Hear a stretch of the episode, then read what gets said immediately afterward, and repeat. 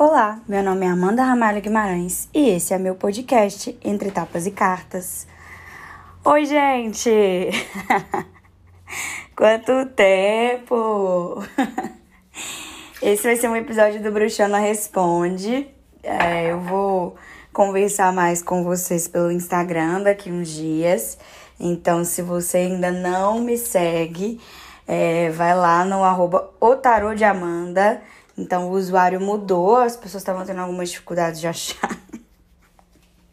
então vamos lá, já tô aqui pegando meu cafezinho. Vou rodar a vinheta pra gente poder conversar sobre algumas coisas. Minha pedra ametista.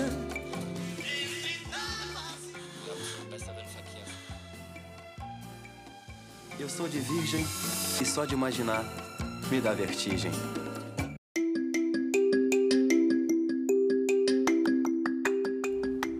Eu comentei com vocês há uns dias no Instagram que vai se aproximando a data do meu aniversário, que inclusive é dia 19 de abril.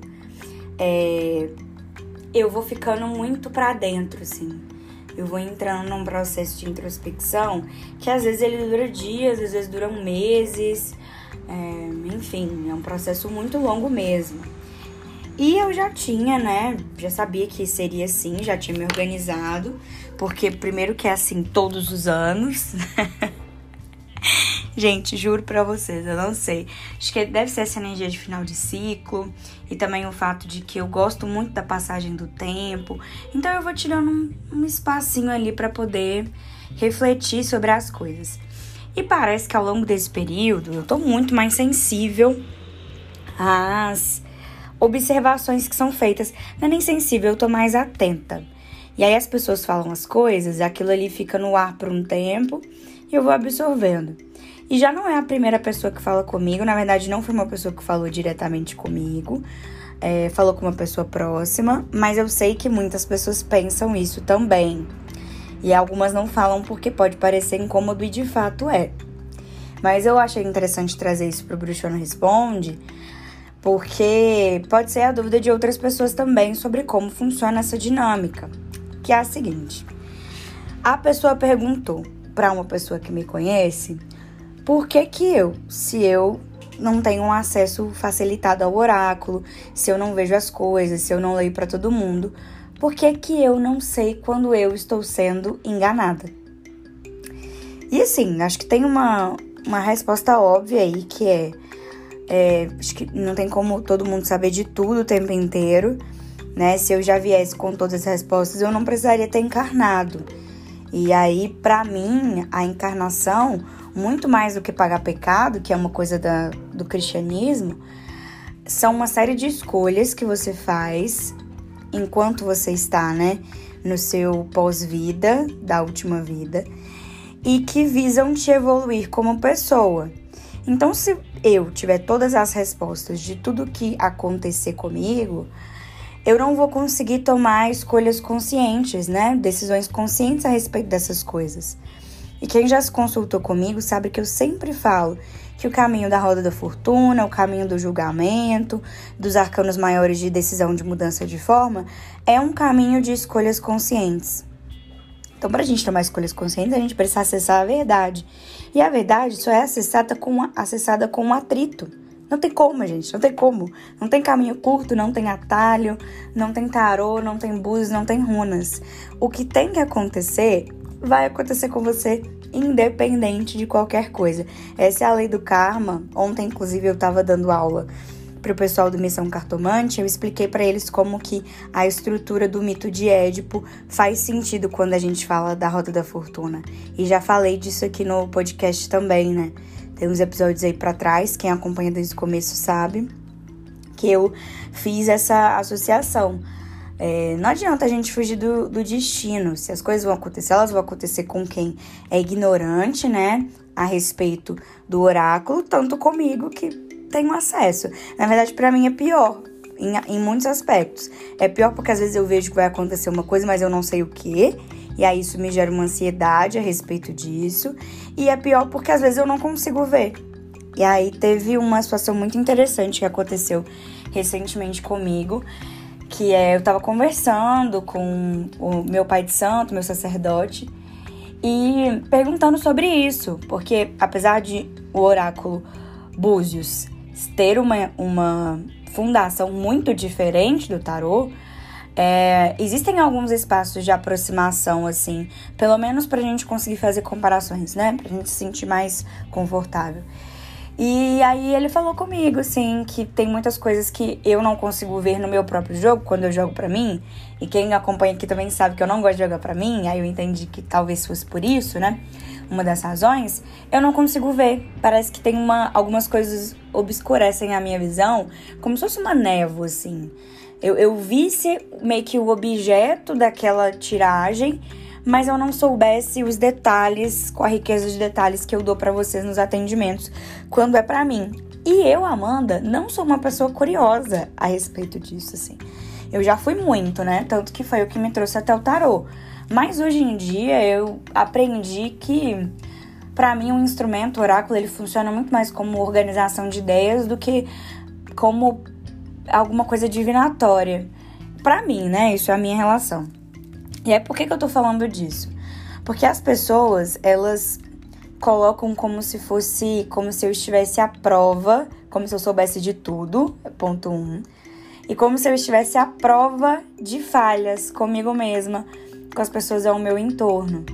Então, o fato de eu saber de algumas coisas não me torna menos humana.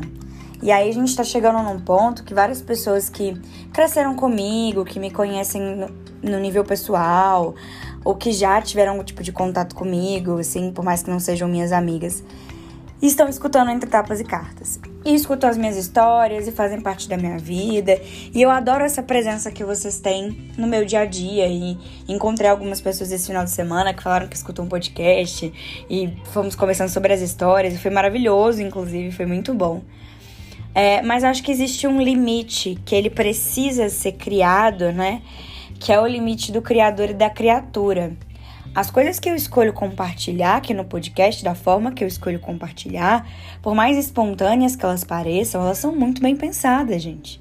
Então eu não vou ficar revelando, é mais eu que sou super enjoada, é, não vou ficar revelando detalhes da minha vida sem que isso tenha um propósito. Então, até esses dias mesmo, o Rafa, meu namorado, me perguntou algumas coisas sobre alguns episódios e ele escuta todos. É, e aí eu falei com ele, olha, as pessoas que estão me ouvindo no podcast, elas querem se aproximar da Amanda Pessoa. E o meu trabalho é um objeto de curiosidade dentro do universo das coisas do Amanda Pessoa, mas não é o único elemento. E às vezes parece, né? E aí eu entendo que é a forma como eu me comunico, que eu sei de todas as coisas. Gente, não tem essa pretensão. Vou até dar um golinho aqui no café. E também, é, gente, vocês já me viram falar aqui no podcast história de chifre que eu tomei, de traição, de treta, de confusão. É, se eu fosse um espírito evoluído, eu nem estaria aqui, né? Esses dias eu vi um tweet muito interessante que é: todas as pessoas que acham que são um espírito evoluído não são. e eu concordo muito com isso, gente. Eu sou. Talvez eu ainda precise de muitas evoluções para chegar num lugar. Mas qual que é o ponto que eu tô conversando com vocês? Esses comentários que são feitos com pessoas próximas a mim, ah, se ela é bruxona mesmo, por que, que ela não viu que isso aconteceria? São comentários que me colocam num lugar muito difícil, que é o lugar de antecipar coisas do meu próprio caminho, que eu não tenho vontade, e são coisas que me colocam também, às vezes, num lugar que eu odeio ocupar, que é o lugar de vítima. Então, é, é bem complicado isso, essa dinâmica é muito complicada. E eu tomo muito cuidado com, com as coisas. E isso também está relacionado, né? Eu falei para vocês do momento introspectivo, é, mas isso também é uma relação de eu ter dado uma sumida das redes do podcast. Eu sei que 90% dos conteúdos aqui eu tô falando que eu tô voltando de algum sumiço, né? E aí eu vou parar de pedir desculpas e aceitar que é o fluxo do meu trabalho. O digital ele suga muito da gente. Porém, eu fiquei refletindo sobre isso. Se eu, limitando o acesso que as pessoas têm à minha vida, já sou alvo disso, imagina se eu abrir mais. Então, fiquei refletindo sobre isso. Mas também entendo que, falando ou não falando, as pessoas elas vão inventar. Eu sei disso, gente. A gente, nessa geração, é a geração da fanfic. A gente ficava lá no Tumblr o dia inteiro fazendo o quê? Fanfic. É, e fiquei com essas coisas na cabeça. Falei, ah, vou gravar um, um Bruxona Responde para falar sobre isso, sobre essa visão que as pessoas têm que eu sei de tudo. Claro que já aconteceu, né? Por exemplo, de eu ser traída e eu sonhar com isso.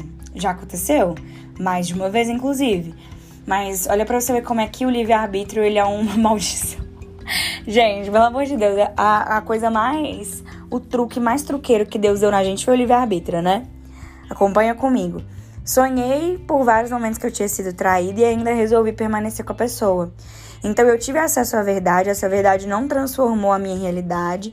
Eu não estava pronta para poder que para que essa verdade transformasse, então ela não adiantou de nada. Então, às vezes, tem a reflexão de o, do que adianta algumas pessoas saberem das coisas se elas vivem, elas vivem a vida da mesma forma. E eu acho que eu, dentro dos meus relacionamentos, da minha vida, tô tão sujeita e talvez até mais, né? Porque pra poder me dar uma rasteira, a pessoa precisa se esforçar muito.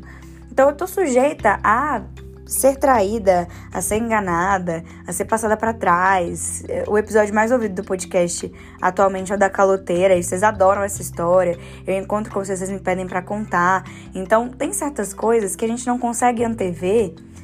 Porque não são pra gente antever, a gente não precisa prever tudo.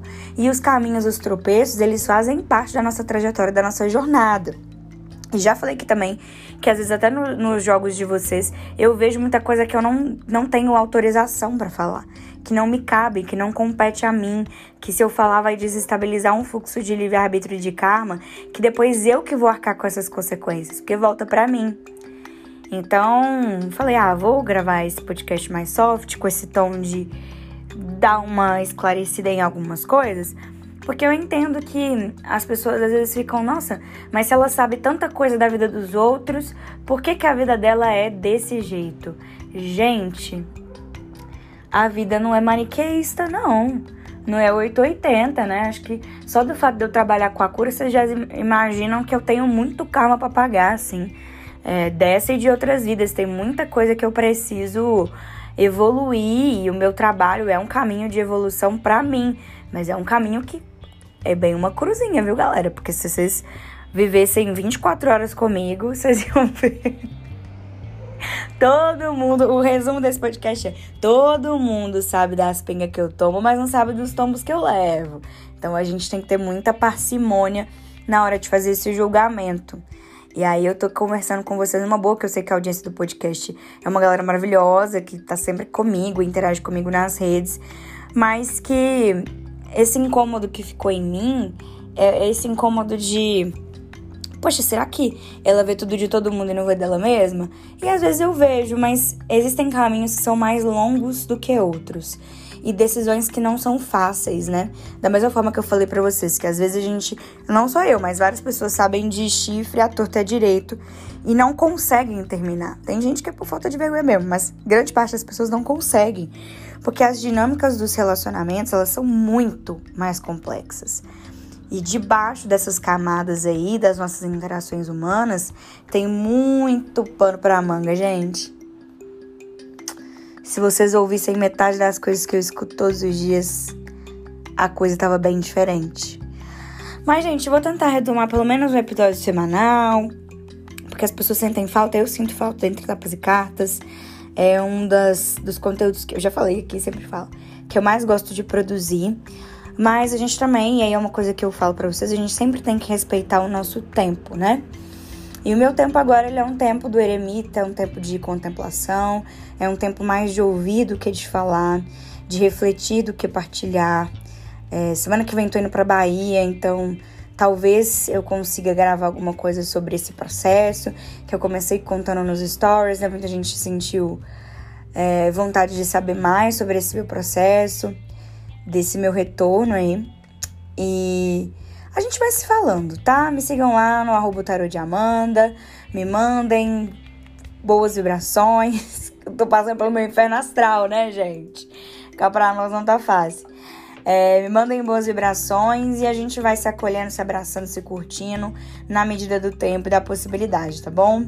Um beijo, um cheiro em todos vocês e até a próxima.